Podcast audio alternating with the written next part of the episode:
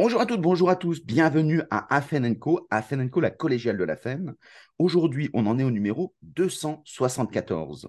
Donc déjà, 274, et on poursuit notre partenariat avec ESF, euh, qui nous présente des auteurs particulièrement intéressants, qui ont réfléchi à des idées, qui ont réfléchi pour nous, qui nous proposent leurs réflexions et qui nous évitent de réfléchir autant ou alors de réfléchir à partir de leurs réflexions. Et c'est tout le talent. Aujourd'hui, on a Sophie Courreau. Bonjour Sophie. Bonjour Stéphane. Et on va aborder euh, peut-être une question plus originale euh, que d'accoutumée, une question plus personnelle. Euh, Sophie a écrit 7-8 ouvrages, donc c'est un travail de longue haleine. pourquoi avoir fait ça, Sophie? Pourquoi avoir écrit autant d'ouvrages? Ah, c'est, en fait, c'est très simple, c'est que c'est un peu comme une espèce de grossesse. À un moment donné, j'ai tellement de choses dans la tête que je me dis, il faut que ça sorte. Ah. Alors, plus, plus précisément ou avec moins de, moins d'analogies, euh, voilà.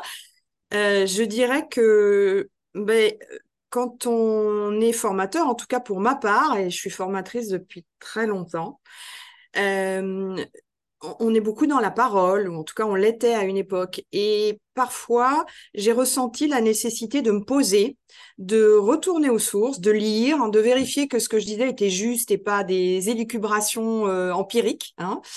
Et en lisant, je me suis dit, mais en fait, ma pratique, elle, euh, elle peut être partagée finalement, parce que j'ai pas mal d'années de pratique. Et voilà, c'est cette espèce de double exigence de, euh, de rigueur intellectuelle et aussi de goût de la transmission pour pouvoir euh, y revenir, euh, mettre un coup de, de stabilo dessus. J'adore. Le truc qui me fait le plus plaisir, c'est quand je vois des, des, des, personnes avec mes bouquins, avec des post-it partout et des gros traits jaunes dessus et qui me disent, euh, Sophie, vous avez voulu dire quoi là? Et ça, je suis très contente.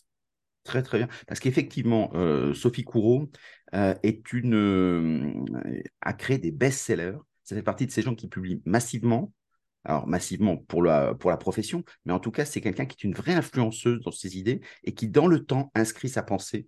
Donc ça, c'est important. Tu dirais que tu conseillerais à tout le monde d'écrire? Ou tu dis qu'aux gens qui sont possédés par, euh, par les idées? Euh, non, je conseillerais pas à tout le monde d'écrire parce que c'est vraiment un mode d'expression très personnel. Euh, moi, j'utilise souvent aussi l'analogie, tu sais, du, du gant mappa. J'ai pas toujours des analogies très poétiques, c'est-à-dire que je crois que quand on quand on est euh, formateur, on est très exposé, on est très extraverti et c'est équilibrant d'avoir des moments euh, où on, on, retourne dans sa propre intériorité. Et écrire, c'est un moment de silence, d'intériorité, de lecture, c'est un moment de doute. Puis c'est un moment aussi où on a le temps. On n'est pas euh, pressé parce que euh, il y a la pause à 10h30 et, et, le déjeuner à, midi 30. Et donc euh, voilà, donc pour moi c'était très c'est très important cet équilibre entre l'intériorité et l'extériorité, même si les deux contribuent à la transmission. Bien sûr.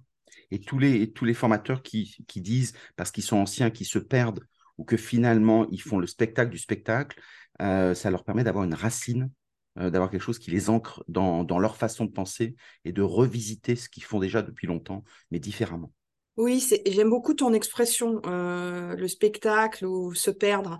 Je pense que c'est un risque que nous avons et ça me fait penser à une chose. Euh, ce que tu dis, c'est que l'écriture, pour moi, elle permet de me faire redescendre l'escalier d'apprentissage. C'est-à-dire qu'elle me permet de revenir à l'incompétence consciente. Mmh. J'écris, puis je me dis, c'est idiot ce que tu viens d'écrire ou alors mais ça suffit pas alors je vais chercher des bouquins des références je me rends compte que plein de gens ont écrit plein de trucs super euh, je me balade dans des sites euh, je voilà aussi partout dans le monde parce qu'il y a des choses très intéressantes ailleurs et ailleurs qu'en France je veux dire et puis je me dis ah ben ma fille il faut que tu réapprennes et j'aime beaucoup ça donc j'aime beaucoup écrire mais maintenant, est-ce que tout le monde a envie? Euh, c'est pas sûr, c'est chacun comme il veut, je crois. Chacun ça, c'est ça. Dans le monde d'aujourd'hui, chacun a sa manière d'apprendre. Hein. Et je pense que ce qui est très important, c'est d'être conscient de sa propre manière d'apprendre, presque de son fonctionnement euh, neurologique, tu vois, vis-à-vis de l'apprentissage. Exactement, pour se découvrir soi. Et aujourd'hui, c'est vrai qu'il y a différents supports, que ce soit l'écrit, que ce soit l'audio, euh, que ce soit la vidéo. Chacun est plus à l'aise avec des outils. Mais à un moment, c'est bien de, aussi de se retrouver. Oui, Et puis, il y a une autre chose qui peut enchaîner sur nos autres sujets, euh, Stéphane, c'est que euh, là, franchement, bon, mon premier bouquin, je l'ai écrit en 92. Euh, j'ai commencé à bosser dans la formation, j'avais 22 ans, j'en ai, j'en ai 57. Et, et j'apprends plus du tout comme avant. Et quand on lit tout un tas de choses, c'est pas lié à mon âge, c'est lié au monde. Mmh. Et quand on, on lit des choses parfois qui font peur, tu sais, sur la durée d'attention, euh, euh, voilà, les jeunes sur TikTok, bon, bah, moi, je suis sur TikTok aussi. Et moi aussi, j'ai un niveau d'attention qui doit être de 4 secondes quand les vidéos sont, sont stupides. Mmh. Et je peux rester plus longtemps sur des vidéos de chats. Je mmh. sais pas si ça m'apprend quelque chose, mais ça me détend les neurones. Et donc, ça m'a fait beaucoup réfléchir, de m'observer apprenante, si tu veux, et de me mm. dire que j'aime toujours autant plonger dans des très très gros bouquins bien théoriques et mettre des post-it dessus, mm. et puis aller écouter une TED Talk, et puis euh, me balader dans un, dans écouter un podcast comme le tien, et puis me me balader euh, sur des sites, et je me dis, ben c'est assez merveilleux en fait de se dire que mm. notre cerveau euh, apprend d'une manière vraiment exponentielle, tu vois, multidimensionnelle, systémique pour être plus clair. Complètement. Et, de savoir aussi que les contenus sont de plus en plus disponibles, gratuits, ce qui pose d'autres questions, mais que tout nous est offert. Oui, mais ça pose d'autres questions, notamment sur notre manière d'apprendre et du coup notre manière d'enseigner. Eh ben voilà. Donc une autre question, très belle question et très belle transition, merci. Euh, justement, bah, quand euh, d'autres façons d'enseigner et de former, euh, qu'est-ce qu'il faut comme compétence pour, pour être un bon formateur? Qu'est-ce qu'on appelle un bon formateur? Alors, c'est une très chouette question. Je pense qu'on est plein à se la poser. Et, tu vois, je vais pas y répondre. parce que c'est pas sympa. Pourquoi je vais pas y répondre? Parce que, en fait, un bon formateur, les deux mots, ils ouvrent un champ de possibles tellement monstrueux que je peux pas y répondre comme ça. C'est-à-dire bon, ça veut dire quoi? Ça veut dire euh, qui atteint les objectifs donnés par le client? Ça veut dire euh, qui, euh, selon Calliope, remplit les référentiels d'évaluation?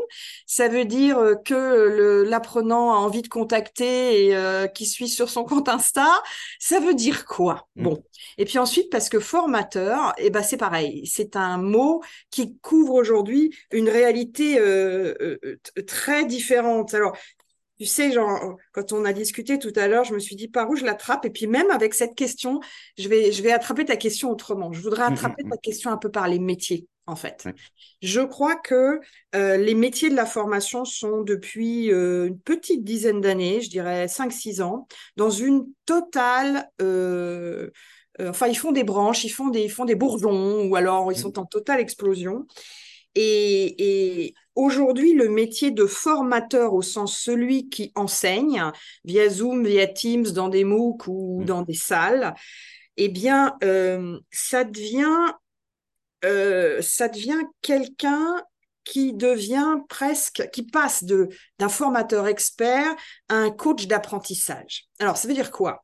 Je pense que si je reprends ce que tu disais tout à l'heure, c'est-à-dire les, les connaissances et les compétences existent partout, elles existent partout, mais du coup, elles, elles nous perdent ou elles perdent l'apprenant. Et de plus en plus, le métier de formateur, c'est à la fois quelqu'un qui a une expertise, mais quelqu'un aussi qui guide, qui guide à la fois dans un parcours de formation et un parcours qui euh, comprend euh, des moments dans lesquels l'apprenant va être seul, va se balader sur des sites, dans lesquels il va être en situation, dans lesquels il va être en salle, dans lesquels il va être dans une communauté d'apprenants. Tu vois, je pourrais en citer des tonnes et si ça t'intéresse, on en parlera. Mais euh, aujourd'hui, c'est beaucoup plus quelqu'un, le formateur, qui a une vision des façons d'enseigner et des façons d'apprendre, presque avant. D'être un expert du contenu qu'il enseigne. Et ça, c'est un, shift, comme on dit aujourd'hui, un changement mm. qui est vraiment un changement de paradigme. Euh, euh, euh, oui, il existe des formateurs experts et c'est indispensable, mais ça ne suffit pas. Donc, il y a vraiment cette double expertise d'être l'expert de son contenu, mais d'être par-dessus ça l'expert de l'apprentissage d'aujourd'hui. Donc, est-ce que tu dirais que, pour, essayer de donner une autre borne, tu dirais que le formateur devient un coach? Non, pas seulement. Mm, mm. Alors, tu vois, euh, euh, pareil, derrière le mot coach, il y a plein de trucs différents. Je dirais que, et, là, je pense qu'on va revenir à ta, à, ta, à ta question sur les compétences. Euh, le, formateur, ça peut être quelqu'un qui conçoit du contenu, ça peut être quelqu'un qui conçoit des parcours blendés. Mm. Alors derrière, on ouvre une grande boîte de Pandore, et ça peut être aussi quelqu'un qui est au plus près de l'apprenant, donc qui est coach, donc qui le, suit, le conduit, l'accompagne, euh, selon des modalités différentes. Tu mettrais par exemple, donc là, tu mets un, volet pédagogique important. Ouais. tu insistes moins sur le côté animateur. Oui, parce que euh, oui, parce que mais mais j'ai peut-être tort. Je dirais que euh, dans le côté pédagogique, il y a deux parties. Il y a la partie didactique, c'est-à-dire être capable de prendre un contenu, de le structurer de manière digestible euh, et de raconter une histoire avec ce contenu. Tu sais, vraiment la didactique comme on en parlait dans l'Antiquité. Mmh. Et puis la pédagogie, c'est-à-dire la façon de structurer, de choisir des modalités Mmh. Et puis de les structurer. Donc à quel moment euh, c'est de la salle, à quel moment c'est du self-learning, et dans la salle, à quel moment c'est de l'activité, quelle nature d'activité, etc. Donc ça, c'est toute la partie didactique et pédagogique. Et elle est énorme. Et ensuite, la partie d'animation, ben, elle devient énorme aussi parce que animer une classe virtuelle d'une heure et demie sur Teams, avec 30 personnes, c'est pas la même chose que faire une conférence à 3000. Mm. Euh, et je sais que des, certaines personnes vont dire, bah oui, mais 3000, c'est pas formé, c'est informé. Oui et non. tu vois exactement. Les, et work, pas les cafés peuvent se faire à 5000, par exemple. Exactement. Et c'est pas la même chose qu'animer une, mm. euh, une classe physique euh, de trois jours, tu vois, comme on faisait il y a 20 ans. Donc l'animation devient du coaching, de la facilitation, de la prise de parole, tu vois, un peu ces trois dimensions et dans des modalités techniques différentes. Et puis la pédagogie devient à la fois de la pédagogie classique, c'est-à-dire je séquence, euh, euh, je séquence les modalités, devient de la didactique qu'elle a toujours été, donc je structure et je raconte une histoire, mais devient aussi euh, ce qu'on appelle, je ne sais pas très bien le dire en français, mais ce qu'on appelle du knowledge management, c'est-à-dire pour fabriquer mon contenu ou pour fabriquer ma pédagogie, donc didactique pédagogique, euh, comment je vais chercher du contenu, comment je vérifie que le contenu il est bon, mm. euh, comment je l'assemble. Puis il y a des choses très techniques, hein, comment je fais des médias. Tu parlais de son, tu parlais d'image. Ben, Aujourd'hui, les formateurs et on, peut en reparler tout à l'heure, notamment les indépendants, c'est très difficile parce qu'on n'est pas la déesse Shiva, on n'a pas 18 bras et que ben on a naturellement des compétences dans l'un ou l'autre des domaines. Et tu vois, si, je, reviens dans les compétences que tu, si je reviens dans les compétences que tu développes, tu dirais que il y a dans la façon pédagogique de le présenter, il y a un gros travail de veille. Ah ouais, ouais. Donc ça veut dire qu'il doit savoir dans son domaine s'il est expert, parce qu'il y a beaucoup de formateurs qui ne sont pas forcément experts, mais ça veut dire qu'ils sont forcément en veille aujourd'hui. Ah, sur les supports, sur les contenus. Forcément. Je te prends un exemple très clair, tu sais, euh, les formations au management. Tu secoues Internet, tu en as 3 millions qui tombent. Mm. Tu secoues nos cerveaux, euh, toi et moi et les autres plus expérimentés, tu en as 12 millions et on a mm, mm. tous nos slides. Mais la veille, elle est indispensable parce qu'aujourd'hui, euh, manager à distance, manager dans un environnement multiculturel, manager dans un environnement où, où le travail n'a plus la même valeur, où les jeunes en ont ras-le-bol, et les vieux aussi d'ailleurs, tu vois, mm, mm, mm. et ben c'est plus la même chose. Donc la veille, elle est indispensable. Et donc ça, ça veut dire qu'il faut être capable d'organiser une veille, parce que souvent quand on prend des référentiels métiers, la veille n'est pas si présente. Hormis le fait de dire il y a de la veille, alors qu'aujourd'hui, ben, il y a tellement des, des, courants faibles, des choses comme ça, ben, il faut se faire sa religion, on ne peut pas tout faire. Tu, citais très justement les podcasts, les vidéos, les, les, audios quand on est sur le numérique, mais aussi le présentiel, il y a différentes postures, on ne peut pas tout faire naturellement, surtout quand on est tout seul. Hein. c'est ça. Et donc, comment est-ce qu'on fait pour, euh, pour gérer tout ça? Bah, c'est là où des associations comme la tienne sont fondamentales. Euh, c'est là où des réseaux sont fondamentaux. Euh, tu vois, moi, je suis pas des tonnes, hein, mais je suis 5-6 influenceurs dans les domaines de la formation, surtout dans le design de contenu. Mmh. plus que dans l'animation. Tu vois, si on parle de nos... on pourrait mmh. rajouter trois pattes à notre chaise. Hein. Pour l'instant, on a deux pattes. On dit il y a la patte didactique, pédagogique, knowledge management. En gros, je prépare mon contenu. Hein. Mmh. J'y trouve les bonnes formes, les bons dispositifs. Puis il y a la partie euh, humaine, euh, comportementale, euh, animation, coaching, etc. Il y a une troisième patte, mais je reviens, je me perds pas. Il y a une troisième patte, c'est aussi connaître le milieu dans lequel vont être nos apprenants. Puis cette espèce de patte de business, c'est-à-dire je travaille euh, pour le secteur public, pour le secteur privé, mes clients c'est dans la voiture, c'est dans la banque, c'est dans l'assurance. Donc c'est un troisième élément, une troisième patte dans lequel aussi il y a des choses à chercher et à se tenir au courant. Puis la quatrième patte, euh, bah, c'est la réglementation. Oui, c'est ça. Bah voilà, euh, Datadoc il y a quelques années, Calliope aujourd'hui, la structuration de notre métier. Donc être seul pour veiller à euh, dans ces quatre domaines, c'est pas une gageure. Donc il faut pas être seul. Donc je te disais que je suis quelques quelques quelques influenceurs ou quelques experts dans chacun de ces domaines. Alors est-ce que tu peux citer quelques noms pour ceux qui connaissent pas pour bah, par exemple en, en en e-learning, alors bon, il y, a, aussi une dimension commerciale, mais moi j'achète pas hein, des, des, des, mais je suis euh, Michel Diaz par exemple, qui a une qui a une, qui a une newsletter euh, et ça me ça me ça me tient toujours au, au goût du jour, tu vois. Mmh. Sur la réglementation, je vais pas te mentir, je suis rien du tout parce que ça me donne des boutons. Donc j'ai mmh. quelqu'un qui le fait pour moi.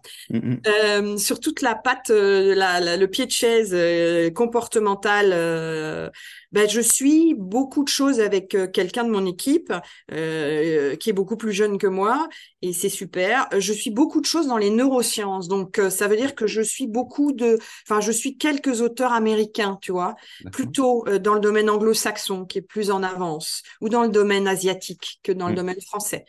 Euh, et sur le, le, le, design de contenu, euh, bah là, c'est moi, je fais beaucoup de choses en fait. Alors, euh, je suis pas une influenceuse, tu l'as dit en introduction, c'est hyper gentil, mais je communique très peu.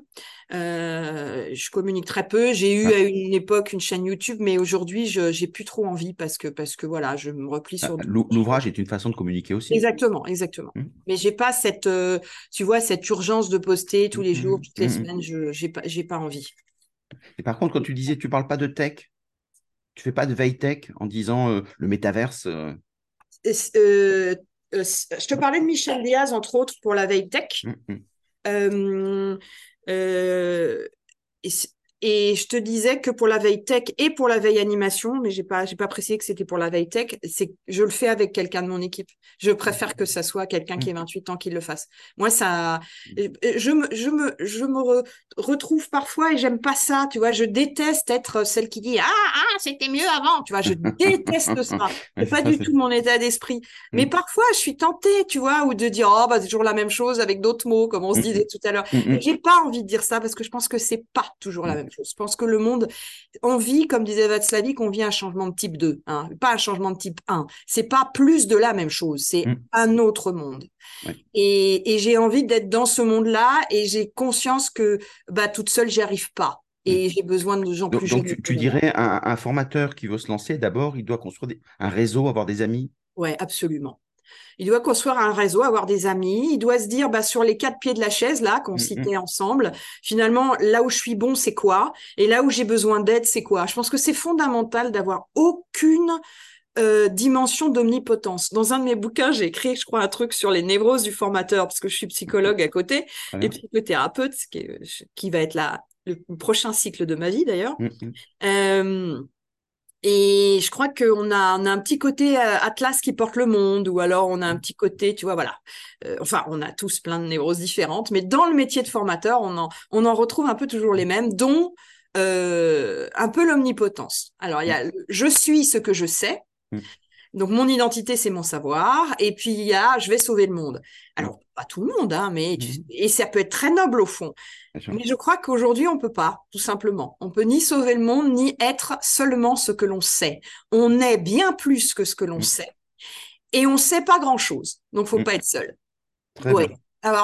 une, fois qu'on sait qu'il faut avoir un collectif, des amis, euh, ou créer vous-même vos propres associations pour trouver du lien et une, une, façon de travailler, de s'informer mutuellement, les collectifs, euh, quelle est la valeur intrinsèque d'un formateur C'est en disant, moi, dans le groupe, j'apporte quoi? Quelles sont les compétences que moi j'ai besoin? On sait que le formateur, tout le monde, enfin beaucoup de personnes aimeraient bien se lancer dans la formation euh, pour plein de raisons, euh, surtout pour les salariés. Euh, qu'est-ce qu'il faut qu'ils sachent faire? Qu'ils soient bons communicants, qu'ils soient, qu'ils aient une contagion émotionnelle, qu'ils soient des experts qui...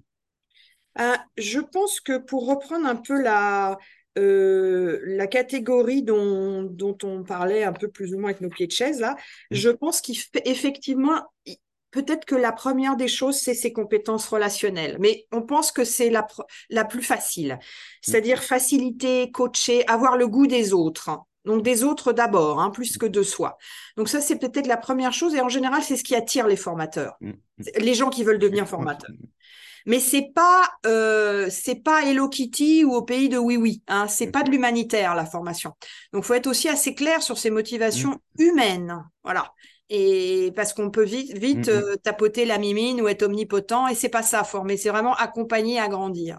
Je pense qu'il y a un deuxième, il y a une deuxième chose effectivement, c'est avoir le goût ou la capacité ou les compétences didactiques et pédagogiques. C'est-à-dire quand j'ai un contenu, ou quand je vois, je vais le chercher, je sais euh, le structurer, le couper dans des morceaux qui sont sexy, qui donnent envie et pas dans des plans emmerdants. Premièrement, deuxièmement, troisièmement, je, sais raconter une histoire, j'aime ça. Et puis j'aime aussi trouver euh, des éléments pédagogiques. Tu sais, comme construire un escape game, quoi. Ça m'amuse. Euh, j'ai le goût à inventer des quiz, à inventer des jeux, à inventer du roleplay, à sortir un peu aussi de ma zone de confort dans ces éléments-là.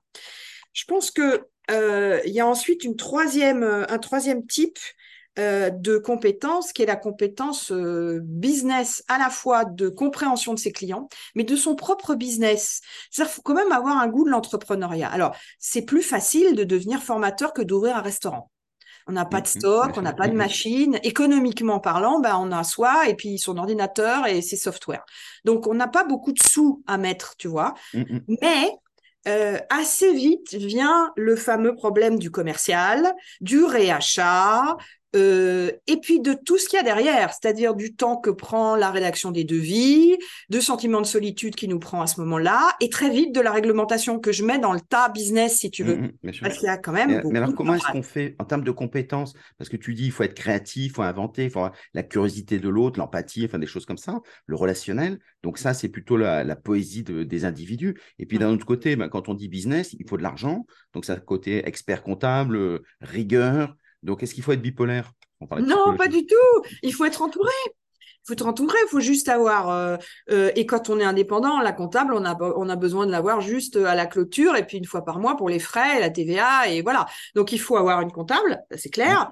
Euh, deuxième chose, il y a, on secoue l'internet, on trouve tout ce qu'il faut sur Calliope.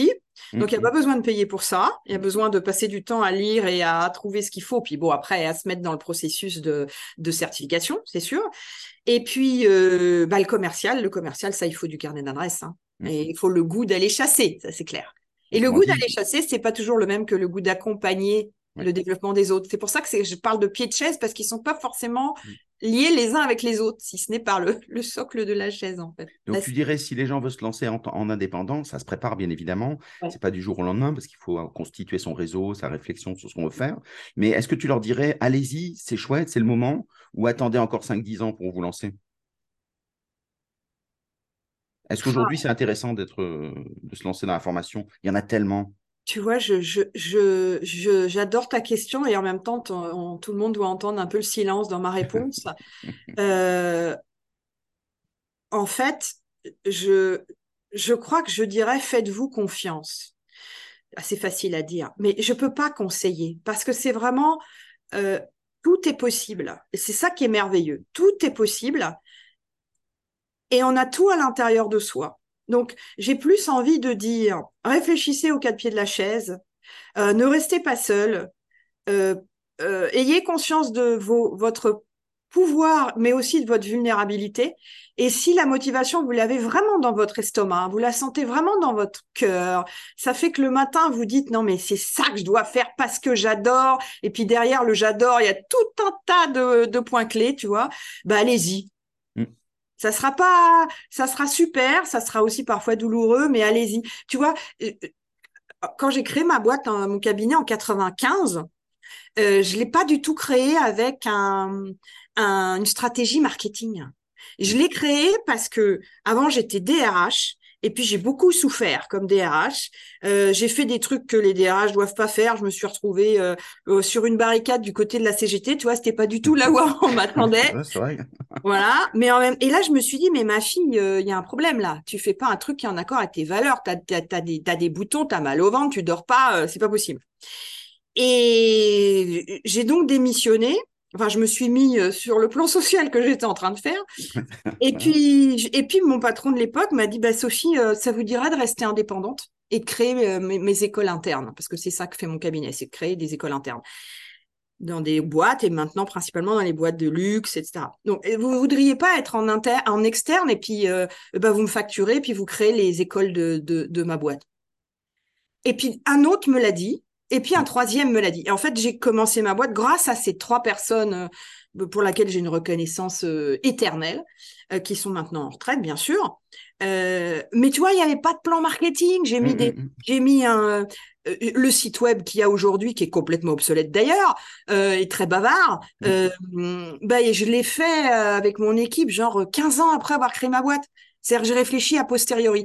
Et je, je crois beaucoup à ça, au sens, la réflexion marketing, c'est bien, mais euh, je, parlais justement hier, j'avais en, en, conseil un, monsieur qui dirige un cabinet conseil et qui voulait réfléchir à sa com.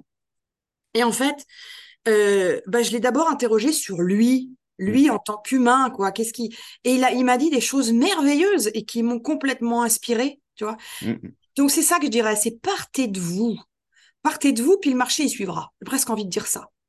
Aujourd'hui, c'est vrai parce qu'il y a des vraies opportunités. Je, reprendrai ça en disant écoutez-vous, comme tu disais très justement, euh, c'est le point de départ, et écoutez le monde. Oui. Et, on s'aperçoit qu'après, le marketing, qui sont des techniques qui fonctionnent très bien, mais ça prend du sens parce que derrière, on a écouté, on a vu des opportunités, des gens qui nous appellent. Mais si les gens nous appellent, c'est parce qu'ils se sentent entendus et parce qu'on parle vrai. Alors ça, c'est les deux éléments dont tu parles et qui sont très justes.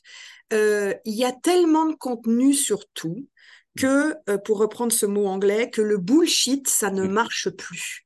Et donc, euh, l'authenticité d'un quelqu'un qui veut devenir formateur pour des raisons ABC, et quand il les dit, ça sonne juste, et raconte pas des fariboles, euh, il veut pas remplir un coin euh, dans le marché, tu vois. Il veut pas répondre à une demande, mais il pense que c'est juste ce qui fait et qu'en plus il y a de la demande, tu mm. vois.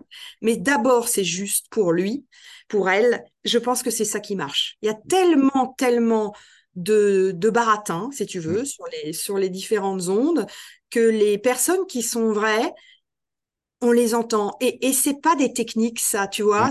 Euh, elles peuvent être hésitantes dans leurs propos, elles peuvent euh, mettre un mot à la place d'un autre, elles peuvent. Mais la vibration qu'elles dégagent, c'est une vibration très authentique. Alors, à un certain niveau d'expertise, hein, je dirais pas ça à quelqu'un qui débute, de toute façon. Mm. Qui débute, euh, qui débute, pas qui débute formateur, mais qui débute dans la vie professionnelle, je veux dire. Mm. Donc, tu conseillerais à, des, les jeunes ne peuvent pas devenir formateurs? Bah, les jeunes, je dirais que euh, prenez un petit peu de temps quand même, parce que les heures de vol de la vie, mmh. les heures de vol de la vie, de la vie privée, du corps qu'on a, hein, on, est, on est des humains incarnés dans un corps, euh, ça compte quand on est formateur.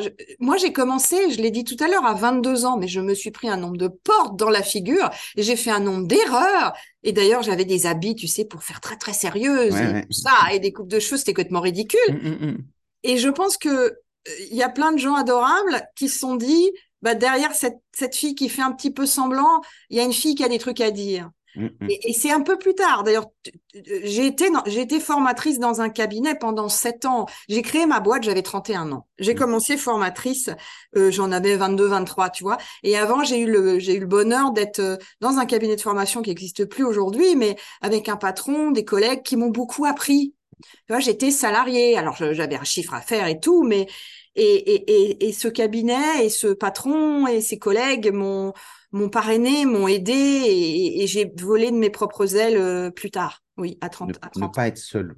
Ah non, non, je peux pas conseiller d'être seul. Mmh, mmh. Complètement. Donc, c'est indispensable. Et, comme tu disais, la solitude du formateur, c'est euh, quand on a de l'énergie, souvent liée à la peur quand on se lance. Euh, finalement, quand on se repose, quand on est seul et qu'on est parfois, euh, on a du mal à tisser de son lien. Et il y en a beaucoup qui arrêtent à cause de ça en disant, je préfère avoir des gens qui m'embêtent dans mon bureau, mais en tout cas, je suis vivant, je réagis, donc j'ai besoin. Et pour éviter ça, bah, il suffit juste d'avoir des amis. Donc, constituer votre Tinder des formateurs. Donc, ça, c'est bien. Mais Madame. Alors, on, disait que le monde présente plein d'opportunités. En formation, est-ce que ça change tant que ça? Il y a des gens qui disent, euh, bah, c'est un peu comme d'habitude, sauf qu'on change les mots. Euh, comme disait le guépard, euh, on change tout pour rien changer. Oui. oui, et eh ben moi je crois que ça change vraiment. je crois que ça, ça, va être une tarte à la crème terrible, mais je sais pas le dire autrement. Je suis désolée, Stéphane. le numérique au sens large a changé beaucoup de choses. Alors, peut-être que si je te, je te, les cite, mm, euh, ce que ça change, ça change dans la manière d'apprendre, hein, donc pour nos apprenants, donc par conséquent dans notre manière d'enseigner. Et du coup, de devenir coach d'apprentissage et pas seulement expert. Je crois qu'il y, y, a un premier truc, c'est... Euh, euh, allez, je te donne des points clés, ça fait toujours plaisir aux formateurs. Il y a un premier truc, c'est qu'aujourd'hui, on apprend en mode hypertexte. Donc, on apprend euh, avec les liens bleus, tu sais, dans les sites. Et ben, notre cerveau, il fonctionne comme ça. Donc, il fonctionne de manière beaucoup plus itérative euh, et systémique que de manière linéaire. Hein. Le Monsieur Descartes, et dans un premier temps, nous allons voir, puis dans un deuxième temps, puis etc. Il n'y a pas de lien entre les parties, ça marche plus. Les on fonctionne. Ouais, on fonctionne en carte mentale, on fonctionne en, lien hypertexte. Mmh. Notre cerveau fonctionne comme ça. Donc on peut se perdre, hein. mais voilà. Donc ça veut dire que notre manière d'enseigner, elle doit être beaucoup plus dans le fait de raconter des histoires qui maintiennent l'attention que de faire des plans structurés qui emmerdent. Parce que si tu annonces à tes apprenants, eh ben on va d'abord voir ça, puis voir ça, puis voir ça, bah ils dorment. Si tu leur racontes une histoire avec une métaphore, une analogie, ben voilà, en fait, on va se balader au pays de, mm, mm. et au fur et à mesure, vous allez découvrir des trucs, et je vous le dis pas tout de suite, ben, l'attention, elle est maintenue. On tease. Ouais, c'est ça. Mm, et ça va avec la deuxième chose, c'est l'évolution de la capacité d'attention. Oui, indubitablement, la capacité d'attention a baissé. Donc oui, indubitablement, il bah, faut avoir des crochets, des, des, hameçons, des hooks à la mémoire. Euh, il y a une troisième. Est-ce qu'elle a baissé ou elle s'est adaptée? C'est-à-dire que comme il y a de plus en plus de choses à apprendre, je scanne au début pour voir euh, les aspérités. Ça me permet, euh, donc j'ai moins d'attention puisque je surveille de loin. Euh, le multitâche, quand on écoute du podcast, on fait autre chose à côté. Et puis là, j'ai tac, il y a quelque chose, tac, ça me surprend, alors que je n'étais pas hyper attentif. Et là, je reviens en arrière et j'écoute. Est-ce que ce n'est pas une autre façon de gérer l'information qui est exponentielle? Il y a, oui, certainement. Et aussi, alors là, c'est la maman qui parle. Hein. J'ai la chance d'avoir euh, élevé cinq enfants et le, dernier a 15 ans. il est en seconde et je m'occupe beaucoup du petit dernier et de ses devoirs, etc. Bon, là, si tu veux, la capacité d'attention, euh, quand on a fait la fiche de lecture sur Phèdre de Jean Racine, mm. bah écoute, euh, je te raconte pas. Hein. Bon, si tu veux, les Alexandrins, non, il y a une baisse de capacité d'attention. Mais, mais ce que tu dis est vrai aussi. Hein. Il y a un changement de manière de maintenir son attention. En revanche, dans ce que tu décris, c'est-à-dire la capacité à revenir en arrière et à se dire tiens j'ai raté ça, j'y reviens mais je perds pas mon fil, mm, mm. ça et eh ben c'est pas forcément partagé par les jeunes générations, j'aime pas dire ça, mais malheureusement, euh, ça leur demande beaucoup d'efforts. Et, les enseignants sont des héros, hein, parce que c'est hyper dur d'enseigner les jeunes aujourd'hui. Surtout comme ils ont été formés. Euh, est-ce que tu ah. dirais que les jeunes deviennent de plus en plus idiots? Je dis, ah, ça, euh, je dis ça parce que derrière, il y a, quand on voit les, indicateurs, que ce soit PISA, que ce soit TIMSS, où on, est avant-dernier euh, dans l'OCDE quand même. En mathématiques, c'est nul. On est, enfin, avant nul.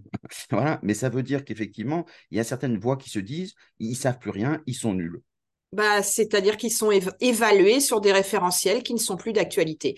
Non, non, non, non, je trouve mmh. que les jeunes sont de plus en plus intelligents et les adultes les comprennent, leur comprennent, les comprennent de moins en moins. Voilà. Et, et, tu vois, tu as aussi aussi bien des, des, études là qui viennent de sortir et qui disent que les jeux vidéo euh, développent incroyablement les capacités cognitives. Et je te jure que c'est vrai. Donc non, non, ils sont pas idiots, loin de là, ils sont plus intelligents, mais c'est une autre intelligence. Alors il y a un autre truc dans la révolution, je dirais, c'est l'apprentissage du juste à temps. J'apprends quand j'ai besoin, où je veux et quand je veux. Et ça, c'était pas comme ça au début. Mm. Donc ça veut dire que j'ai une question, bah je vais sur Google, quoi, tu vois, mm. euh, ou je vais sur euh, mon ma communauté WhatsApp ou Snap mm. ou etc. Ça, ça a complètement changé la manière d'apprendre. C'est-à-dire que j'ai pas j'ai pas de patience. Je veux une réponse tout de suite. Et du coup, bah, parfois, il y a des savoirs qui nécessitent de reposer, comme de la pâte à crêpes. Si tu veux, mm. quand tu lis des savoirs en philo, bah, tu as besoin de temps. En mm. psycho, bah, tu as mm. besoin de temps pour digérer. Et ça va pas toujours avec la recherche d'immédiateté, tu vois. Il y a un autre truc qui change considérablement, si je, cite, euh, euh, c'est les communautés. C'est-à-dire que les rôles changent. C'est pas le et ça, ça fait longtemps. Hein, c'est pas le formateur tout puissant qui sait et puis l'apprenant qui sait pas, qui est un vase vide que l'on remplit. Pareil pour les élèves à l'école. Hein, et c'est là qu'il est le problème. Euh, pas, pas à l'école à l'école primaire, mais il est là, il est là en secondaire. Euh, aujourd'hui, les adultes conformes, euh, bah, ils sont dans des communautés et ils apprennent autant de leurs pères euh, que de nous. Et, ça change complètement le rapport au pouvoir et le rapport au savoir. Tu vois, c'est vraiment une nouvelle manière. Est-ce que c'est pas un problème pour les formateurs qui, lorsqu'ils sont experts, développent leur expertise, alors que là, ils deviennent pères Mais complètement. Mais complètement. C'est un problème qui est mmh, mmh, psychologique. Mmh, euh, et tu sais, tout à l'heure, on parlait un peu des, avec plein plein de guillemets, gentiment, hein, mais des, des névroses des formateurs. Pourquoi on est formateur? Si on est formateur parce que notre identité, c'est notre savoir, ben on est un peu dans le caca. Hein, parce que le savoir, il devient tellement énorme qu'il vaut mieux avoir une identité bien plus large que seulement ce qu'on sait. Mm. Et peut-être au, contraire avoir une identité qui est liée à plein de choses et entre autres notre capacité à développer ce qu'on sait ou à le remettre en question mm. avec humilité. Tu vois? Donc oui, c'est pas toujours une gageure. Hein. Mm. Cette, ce changement. Puis je pense qu'il y a deux autres points clés dans les façons d'apprendre. C'est le feedback immédiat. Tu sais, les pouces, les pouces bleus, les pouces levés, les étoiles, les machins. Cette culture du feedback immédiat qui parfois est peut, pour des gens de ma génération, être très irritant. Euh, bah ouais, sauf que, sauf que, bah voilà, tu, tu mets tout de suite ton truc, euh, disant le resto il est bon ou des, voilà. Et il y a un peu une tendance à, au consommateur à consommer. Bah oui, mais on est aussi mis dans un univers d'ultra consommation. Et donc le consommateur, ben, il dit c'est bien, c'est mal, c'est bien, c'est mal, sur des choses très très hum, réactives, tu vois, très des, des, irritations cutanées immédiates presque. Mais, est-ce que ça ne permet pas finalement de faire une meilleure pédagogie? C'est-à-dire quand on a un grain euh, qui est mauvais, on sait de suite qu'il est mauvais, on l'enlève. Si c'est une vidéo, ben, on la refait, puis on, la remet en ligne. Ça marche. Si, bien sûr. Et c'est ça qui est intéressant dans le monde d'aujourd'hui, c'est que c'est pas euh, noir et blanc. Tu vois, on est mhm. dans toutes les nuances de gris, si je puis dire. Mais euh, c'est bien ça. Mais aussi, il y a un élément plus complexe qui est, tu sais, le conflit cognitif. C'est-à-dire que parfois, on comprend pas tout de suite et ça nous frappe. Mm. Et on se dit merde, j'ai pas compris. Qu'est-ce mm. qu'il voulait dire là? Et ça m'emmène les pinceaux. Mm. Et puis deux heures après, euh, en se baladant ou en prenant un café, la lumière se fait. Et il y a des expressions, il y a des explications neurologiques à ça. Hein. Et on a un insight, on a un truc un peu de l'ordre de la sérendipité, et on se dit Bon sang, mais c'est bien sûr, on se frappe le front, j'ai compris. Et si on n'avait pas eu ce petit moment de conflit cognitif qui nous énerve, mmh. donc si tu veux, on peut dire ah bah c'était pas bien sa vidéo à ce formateur. Ah mmh. berk, je mets qu'une étoile. Puis deux heures après se dire ah ouais mais en fait ce que j'ai vu dans la vidéo ça c'est pas mal en fait. Tu vois donc c'est pas si simple. Et de même que nous euh, formateurs et les exigences d'Atadoc avant Calliope aujourd'hui, euh, d'évaluation de nos apprenants, ben, ça pose question parce que les conduites complexes, elles peuvent pas s'évaluer comme ça avec des petites étoiles mm-hmm. et en un coup. La connaissance, bien sûr que oui, le quiz qui va nous dire il sait les quatre points clés du machin, ça, ça s'évalue facilement avec un quiz. Mais est-ce que la mémorisation, elle est là? On ne sait pas. La mémorisation à moyen terme, comment on l'évalue? Et puis il y a la mémorisation ou l'évaluation plutôt des conduites complexes. Ah, bah euh, l'écoute profonde, ça s'évalue pas seulement avec un jeu de rôle, tu vois? Et puis, je dirais, il y a un autre élément peut-être dans les points clés là de, des nouvelles façons d'apprendre qui sont pour moi révolutionnaires c'est la co-création. Ça, mm. tout ça, tout ça peut-être que ces sept points, ils se recoupent, mais euh, on crée avec les apprenants, puis les apprenants ils créent avec nous, et puis les apprenants ils créent leur propre savoir. C'est-à-dire, il y a plus cette espèce de, de, de barrière, de, de dichotomie. Il y avait le savoir et il y avait l'ignorance, il y avait le formateur et il y avait l'apprenant, il y avait le présentiel et il y avait le distanciel. Aujourd'hui, tout ça, c'est dans une, une vaste euh, euh bassine complètement systémique et notre boulot c'est un peu d'aider à tirer les fils tu vois à détricoter le truc ou à retricoter le truc ou à ou à défaire les nœuds de cette pelote là mais, finalement avec ce que tu dis si on reprend le dernier point euh, qui, recoupe beaucoup de choses hein, c'est une présentation mais en tout cas très pédagogique et que j'aime beaucoup parce que c'est clair euh, ça permet à tous ceux qui sont très structurés de pouvoir à, à, prendre l'information. le fait est, c'est que le formateur dans tout ça, est-ce que avant on est fier d'être formateur parce que c'était une vraie reconnaissance sociale? Je transmettais soit mes savoirs, soit mes compétences, quel que soit sur la feste ou des choses comme ça. Euh, je transmettais ce que j'étais, ce que j'avais fait, en tout cas. Et puis maintenant, on se dit, ben, finalement, euh, on laisse les autres faire, on fait de la coproduction, c'est l'apprenant euh, qui prend la main. moi, socialement, je suis, je fais du gardiennage. Quoi. Eh oui, c'est, c'est, c'est, j'aime bien ta façon de, de dire tout ça. Ça peut ouais, ça peut faire peur, mais je veux pas dire que le formateur n'est plus un expert. Je veux dire que il est un expert et un guide d'apprentissage. C'est ce qu'on disait au début de notre conversation. Il s'agit pas de dire, bah, de toute façon, moi, j'enseignais la compta, euh, je peux aller me rhabiller parce qu'il y a tout sur Internet. Non, non, non. T'enseignes toujours la compta, mais t'enseignes aussi la manière de pas avoir peur de la compta. T'enseignes aussi des, des, des, recettes et des façons de voir la compta qui n'appartiennent qu'à toi et qui est ton expérience d'apprentissage, de ton propre apprentissage de la compta. Et puis en plus, eh ben, tu es un expert de la pédagogie, de la didactique et puis euh, du knowledge management et tu sais trouver des vidéos marrantes pour parler de la compta mmh. et tu sais fabriquer des cas rigolos de compta qui touchent les gens à qui tu parles et tu sais faire des quiz où, où, où, ce qu'on va évaluer, c'est pas forcément ce qui est, ce qui est évident, tu vois? Donc, mmh. c'est vraiment, on ne perd pas son expertise, on en, en gagne une seconde. Mmh. Tu vois? Mathieu Ricard disait que le, le messager était le message. Et donc, ça veut dire que quand on arrive et qu'on enseigne la comptabilité, de la façon dont on enseigne la, comptabilité avec les difficultés qu'on peut avoir, les neurones miroirs font que les, autres apprennent parce qu'ils se disent j'aime la lumière qui est chez lui, cette contagion émotionnelle. Et donc, ça, c'est des choses qui rendent humains, même des contenus qui sont euh, sobres Tout à fait. Euh, ou techniques. Et avant Mathieu Ricard, il y avait McLuhan qui disait le média et le message. Et Ricard dit le messager est EST, le message. Oui, oui, tout à fait. Donc ça veut dire qu'on a besoin de formateurs. ça reste un beau métier. Plus que jamais besoin de formateurs. Et plus le savoir est complexe, et plus il est accessible à tout le monde, et plus euh, c'est le bazar sur Internet. Et plus on ne sait pas faire la distinction entre des sites marchands, des sites de promotion et des sites euh, vraiment éducatifs, plus on a besoin de formateurs. Plus le monde est complexe, plus on a besoin de formateurs qui qui ont qui sont au-delà de l'expertise, si tu veux, qui, qui mm. peuvent témoigner de leur propre itinéraire avec le contenu et dire bon bah voilà, pour moi c'était pas simple, mais voilà, euh, j'ai craqué le bidule et je vous raconte comment ça marche. Et en même temps, je vous le fais d'une manière pédagogique euh, avec euh, voilà les alternances d'activités, du blended learning, etc. Tout ce qu'on disait tout à l'heure. Euh, on a besoin de formateurs comme ça. Ah non, mais c'est sûr et certain, mais c'est exactement la même chose que le sport. Euh, tu peux très bien prendre ton abonnement à la salle et puis tu vas plus. Si tu as un rendez-vous avec un coach sportif, tu vas. Pareil, quand tu veux perdre du poids, tu peux faire des régimes keto sur Internet. Mais si tu as un garçon, une fille à qui tu parles une fois toutes les trois semaines et euh, chez qui tu vas te peser ou avec qui tu es en contact, bah, ça va beaucoup mieux. Mmh. Donc, tu dirais que le, le formateur euh, est-ce qu'avec ça, il doit être très présent sur le numérique? Euh, parce que quand on parle de la contagion émotionnelle, quand on parle du coach, quand on... est-ce qu'il doit connaître le numérique pour être capable de devenir d'abord un influenceur pour ceux qui sont indépendants, pour se faire identifier? Et ou est-ce que tu dis on peut être en, un canal historique comme formateur?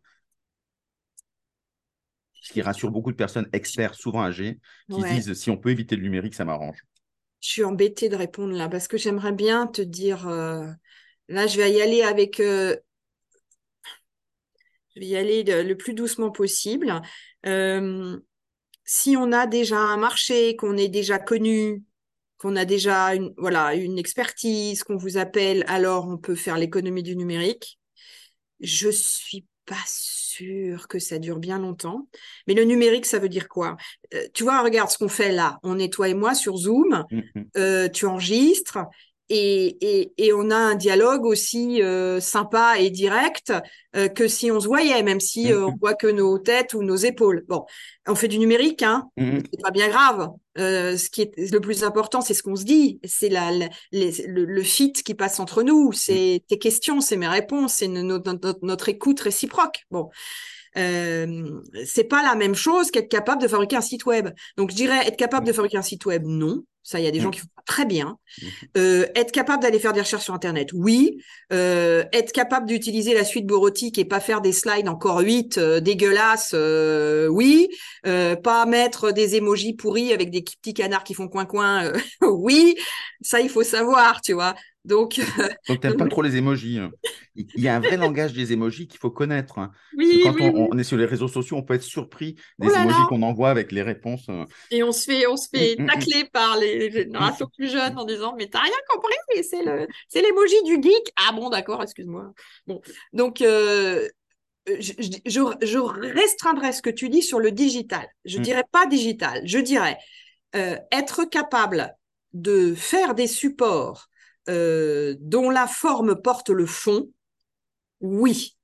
être capable de rechercher des images, des vidéos, voire éventuellement de les couper, et c'est faisable. Il y, a des, il y a des tutos sur des mmh. petites apps. Oui.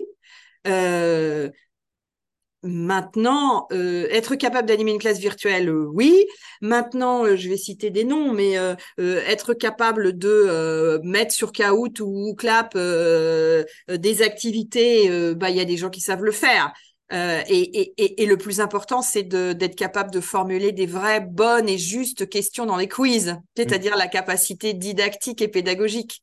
C'est pas la saisir sur Google Clap. Mm, mm quoique ça se fait facilement.